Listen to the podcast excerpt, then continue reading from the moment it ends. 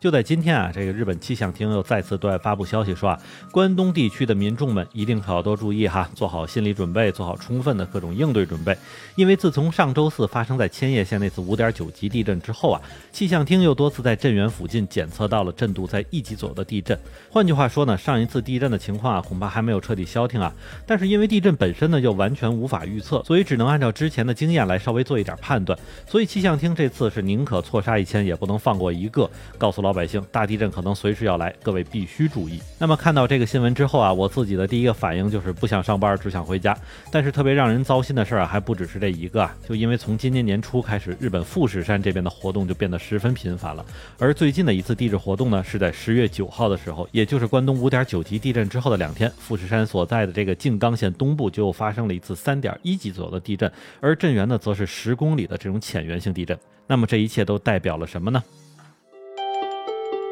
欢迎你收听，下站是东京，八尾还在站台等着你哦。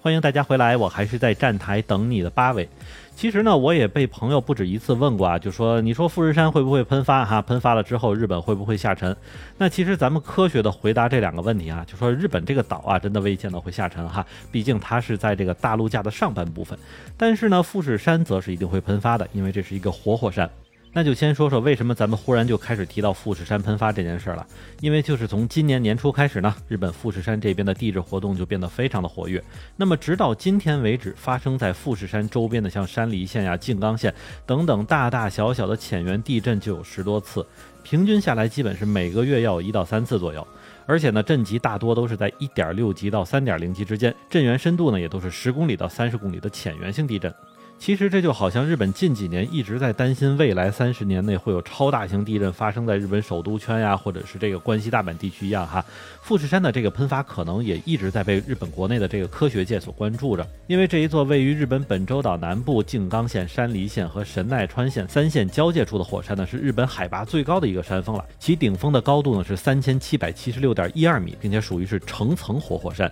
那么这个意思就是说呢，富士山在地质学上讲呢，是由多次火山喷发。之后一层一层堆积出来的。而也是由于这个位置距离日本经济最发达的首都圈并不太远啊，乘车的距离基本上也就是一百七十公里左右，所以如果一旦富士山喷发的话，无论是从地质影响还是从天气影响，都将会严重的改变日本首都圈的一个形态。而且万一一旦崩个大的的话，是不是会把整个东京都都一波带走也不好说啊。那么根据日本气象台对富士山一旦喷发后的这个计算来看呢，其受灾面积将会直接影响到首都圈的一都三县，除了上面咱们刚才提到过的这个山梨县、静冈县啊这些地方。基本就要成为历史了哈，而且大家非常熟知的这个玉电厂，就是有个大奥特莱斯在这儿的那个地方，马上就是火海一片。哪怕是距离富士山最远的千叶县，也将都会受到平均两厘米厚的火山灰的影响。那么如果说富士山的喷发这么严重的话，咱就要看看历史上富士山到底有没有喷发记录哈。那么答案是当然是有的，因为根据研究测定啊，富士山的成型是距今一万多年前。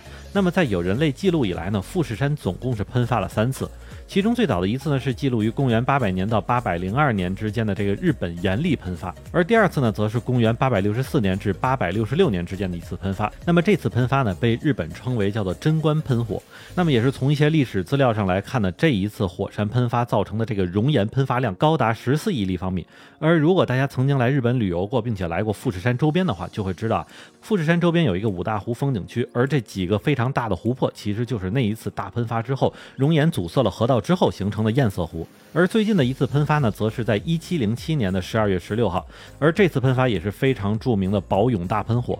那么从当时的历史描述上看呢，地质学家给这次喷发定级为 VEI 五级。那么 VEI 呢是形容火山喷发规模的一个量化数据哈，最低是零级，最高是八级，所以我们就会知道这个五级可真的是挺大的了。而事实也是如此啊，宝永大喷火当时的严重程度，连距离富士山当时一百多公里之外的这个江户地区都出现了火山灰雨的一个情况，并且如果大家去看过富士山的样子的话呢，就会看到富士山主火山口的东南侧有一个巨大的凹陷，那么其实这里就是当年宝永大。喷火时的这个喷发口了。那么另外呢，根据一些现代地质研究发现，发生在一七零七年的宝永大喷火呢，可能是因为当时在两个月之前日本南海道地区的一个八点六级以上的地震造成的。所以从这个事件就能够知道哈，其实富士山的喷发确实是有可能被地震所诱发的。那么也是因为总共可以参考的记录只有三次，所以富士山的喷发规律到现在来说呢，基本就是没有规律可言。而这个地球脸上的超级大粉刺呢，其实还处于这个菲律宾海板块、亚欧板块和菲律宾海板块、亚欧板块和鄂霍次克海板块的三者之间。所以不得不说，一旦有大地震的发生，那么转眼就有可能让富士山这边也过来凑一波。那么日本近几年特别担心的这个南海海沟大地震以及首都直下型地震一旦发生呢，都非常有可能会成为富士山喷发的一个导火索。但是又从整个地质学预测上来看呢，未来三十年内这样的地震的发生概率呢，都已经超过了百分之六十的可能啊。所以不光是日本的科学界非常紧张，连民间呢都会在每年年初的时候蹦出来一大堆神婆神棍呢，去预测今年的地震灾害。当然了，在咱们这次节目最后呢，我们还是要说的，无论是地震也好，火山爆发也好啊，这在目前现在都是非常难以预测的地质现象。那么不传谣不信谣是必须的，但是放松警惕，保持个听天由命的心态呢，其实也是不应该。因为咱们今天所说的这些所有灾难啊，只要在灾难发生时你没有处于这个灾难发生地的当中，基本上都还是有逃生的机会的。那么好，感谢您收听下站时东京，我还是在站台等你的八尾。